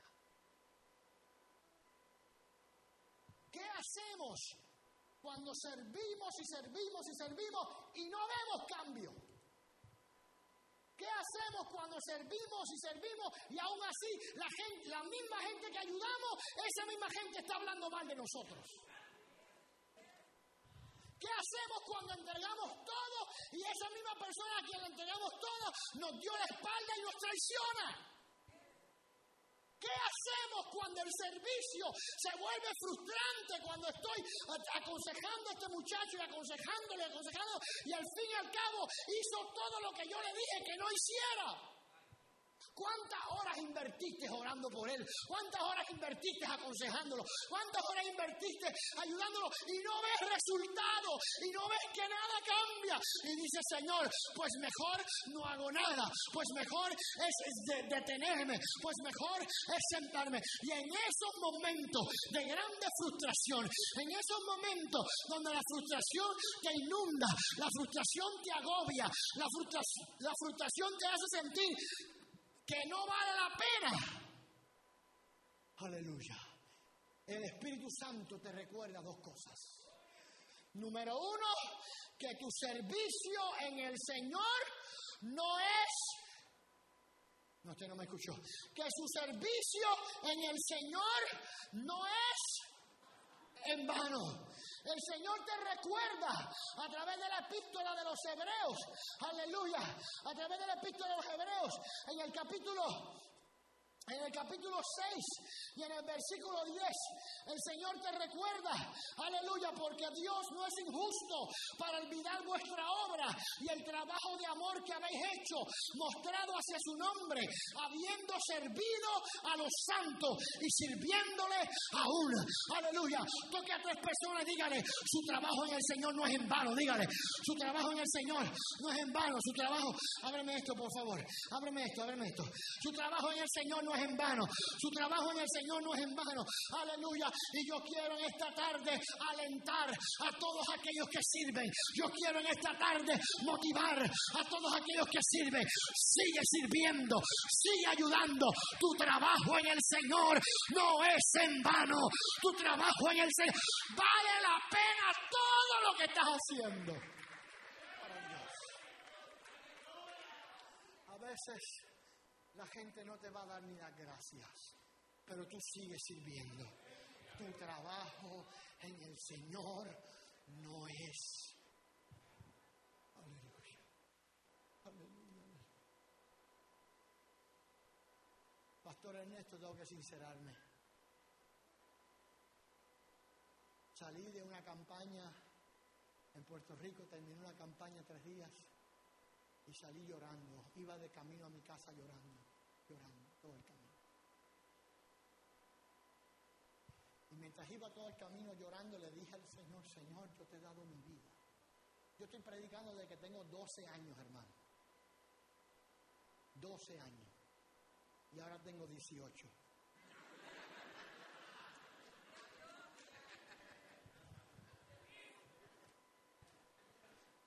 Déjeme enseñarle una regla que existe en las iglesias, que tal vez usted no la conoce.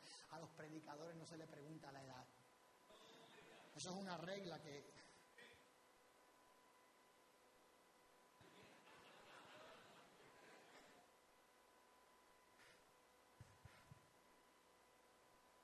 Pero yo venía en el carro diciendo, Señor, yo te entregué toda mi vida. Mi niñez, mi adolescencia, mi juventud y ahora mi adultez. Toda mi vida te la he entregado a ti. Y estuve estos tres días de campaña, Señor, y no vi nada. La gente sigue igual. Las mismas actitudes, la misma conducta, nada cambia. Y recuerdo que cuando llegué a mi casa me senté en mi cama y seguí llorando y, y me pregunté esto, me pregunté, Señor, ¿valdrá la pena lo que estoy haciendo?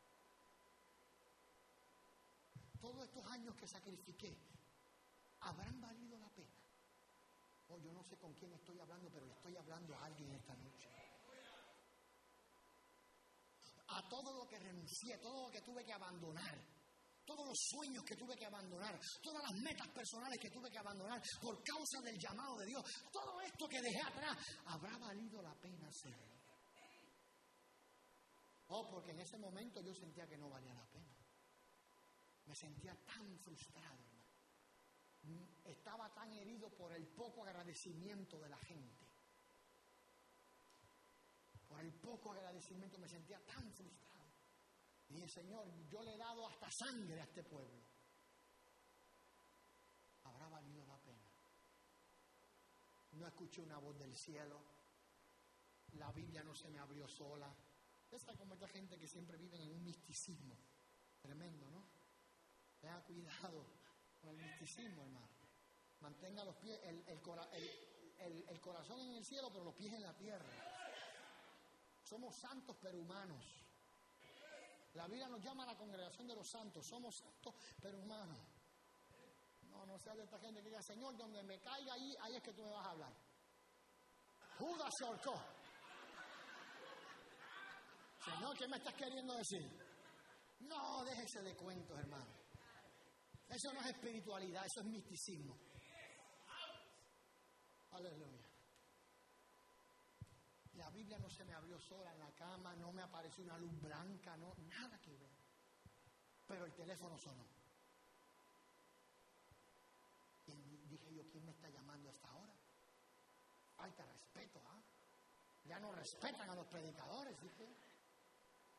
Y agarro el teléfono, no conocía el número, pero contesté el número, el, la llamada y dije, Dios le bendiga. Y me dijeron, ¿Usted es el, ¿este es el hermano Lugo? Le dije, sí, con el hermano Lugo habla. Fíjese bien, yo estoy frustrado y estoy afligido, pero mi respuesta fue, ¿cómo le puedo servir?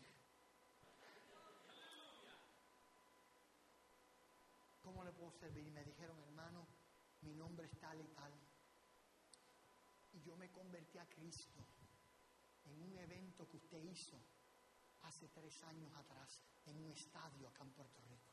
Yo estaba perdido, mi matrimonio estaba destruido, mi hogar se había destruido, yo estaba hecho un alcohólico, me había hundido en el alcoholismo, no quería vivir, pero esa noche cuando usted predicó, yo pasé corriendo al frente y le di mi corazón a Cristo. Yo le dije, yo le dije, pues muchas gracias por compartirme eso, hermano. Qué bueno, me alegro mucho. Me dijo, no, no, hermano, pero eso no es el testimonio. Ese no es el testimonio, me dijo. Para eso no es que yo le llamo. Le estoy llamando para decirle que hoy día, tres años más tarde, mi esposa y yo estamos juntos, nuestra familia restaurada y ahorita soy el copastor de la iglesia. Mi esposa es la presidenta de las damas de la iglesia. Mis hijos son los músicos de la iglesia y estoy sirviendo al Señor. Me dijo hermano Lugo,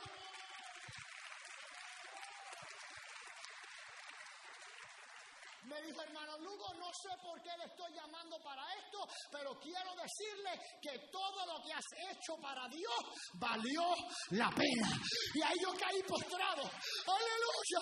Porque yo sabía que era Dios el que me estaba hablando. Todo lo que has hecho valió la pena.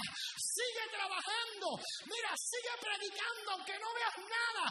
Sigue sirviendo aunque no veas resultado. Aunque no veas cambio. No es en vano lo que estás haciendo para Dios. Alguien que adore a Dios conmigo en la tarde de hoy. No es en vano. Y Me dijo, hermano, y solamente quería llamarlo a usted para darle las gracias. No gracias por cambiarme porque usted no fue el que me cambió, me dijo. No gracias por restaurarme porque usted no fue el que me restauró.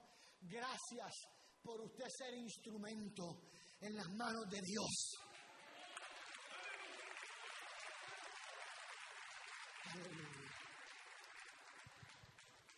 Gloria a Dios. ¿Habrá alguien que pueda tocar acá? Gloria a Jesús. Cuando el servicio se vuelva frustrante, no permitas que el enemigo te detenga.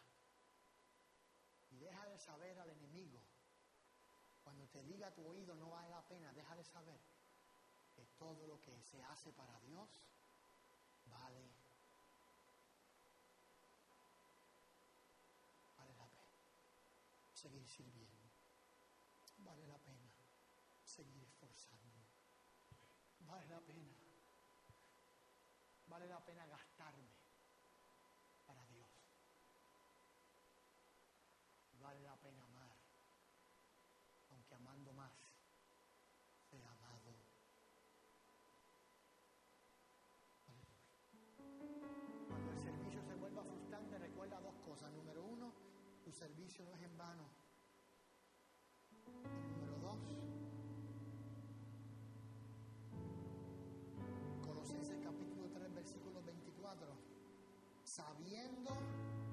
Señor recibiréis la recompensa de herencia, porque a Cristo el Señor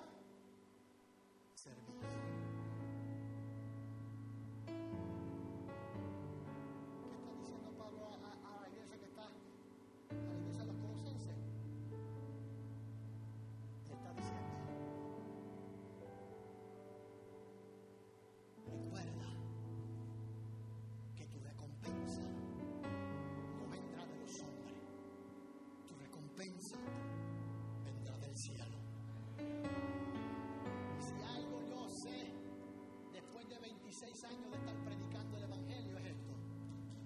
Si alguien sabe recompensar bien, es el Señor.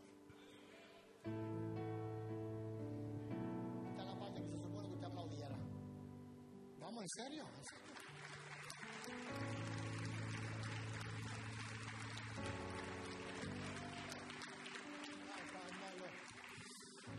Si alguien sabe recompensar, es el Señor. No te aflijas porque no te reconocieron. No te aflijas porque no mencionaron tu nombre. De los hombres no vendrá tu recompensa.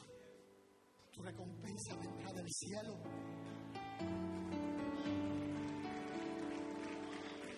Tu recompensa vendrá de parte de Dios. Y Pablo dice claramente a, la igle- a- a los cristianos que están en la iglesia de Colosa, Pablo le dice claramente, porque del Señor recibiréis la recompensa de la herencia. Termino con esto. En el tiempo mío se cantaba un canto que decía,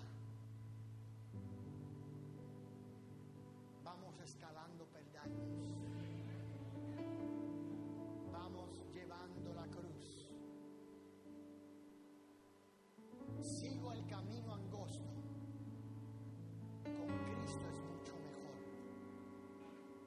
Y luego el coro de, eh, el coro de, aquella, de aquel canto decía, ya viene la recompensa. Mantén tus ojos en la recompensa. Cuando la gente te lastime, mantén tus ojos en la recompensa. Cuando la gente te dé la espalda, mantén tus ojos en la recompensa. Cuando te sientas frustrado en el ministerio, mantén tus ojos en la recompensa. Ya viene la recompensa. El Señor te va a recompensar a Bacanda Basaya. Y Talalarabaisa. Y Carabasaya. El Señor vendrá. Tu recompensa.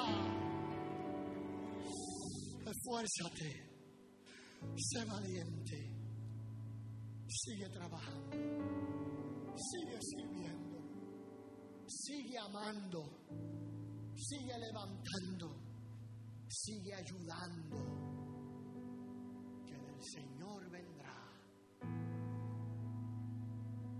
la recompensa. Padre, gracias por tu palabra. Shandarakia la vasaya. Gracias por tu amor, gracias por tu misericordia.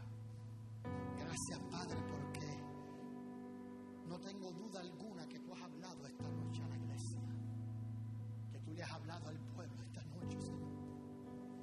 Padre, yo te pido por todos aquellos que sirven, por todos aquellos que te aman, por todos aquellos que están constantemente al servicio, Señor mío, aleluya, de tu obra, al servicio, Señor, de, de- de- lo que anhela y desea tu corazón.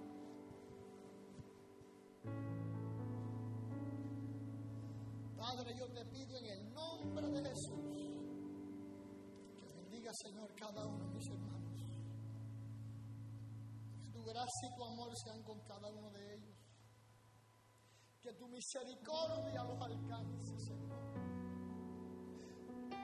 Y que no desmayemos. Porque de ti vendrá nuestra recompensa.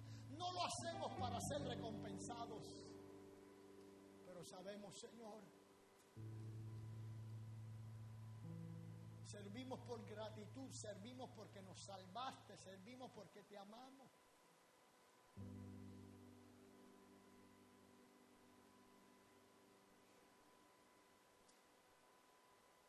Los discípulos dijeron, Señor, ¿y qué de nosotros? ¿Y qué de nosotros que hemos dejado todo por servirte? ¿Y qué de nosotros que hemos dejado padre, madre, casas, hijos, esposa por ti? Por servirte a ti, por amarte a ti, por vivir para ti. ¿Y qué de nosotros?